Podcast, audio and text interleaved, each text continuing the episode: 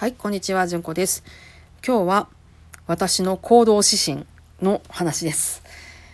えクレドっていうんですかね。なんか、洒落たカードになっているのを持ってはるような、あの、すごいホテルとかありますよね。あの、うちの病院もなんか、ね、目標みたいなのがカードに吸ってあって、あの、名名刺じゃないや、名札の裏ポケットに入れてるんですけど、いや、そん、そういう感じのことで、私自身にも行動指針を持とうと思い、ちょっとつらつらと考えていましたところ、こういう言葉になりました。どなたかのお役に立ちつつ、自分の役にも立つことをやる。こんな感じです。自分だけにね、得になることっていうのをやっててもすごい利己的やなって思ったし、でそれだとその社会を完全丸無視してる感じで、なんかちょっと嫌だなと思ったし、だからといって社会のために何かするっていうふうにやってなんか自分とか自分の家族とかが完全にないがしろになってる感じっていうのもなんかちょっと違うなと思ったしそして何より私ねアラウンド50去年手術をしてからやっぱ体力の衰えをすごく感じるんですよ。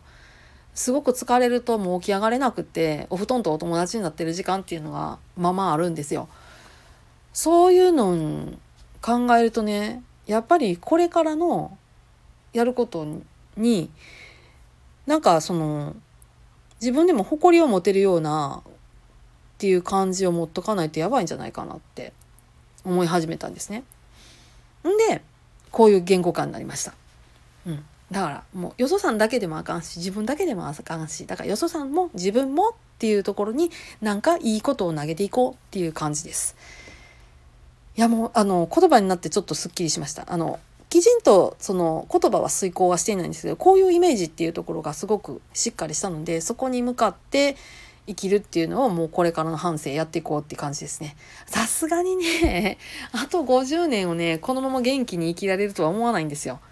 あと40年にしてもボケずに折れるかなっていうのは非常に思います。だからあの勉強は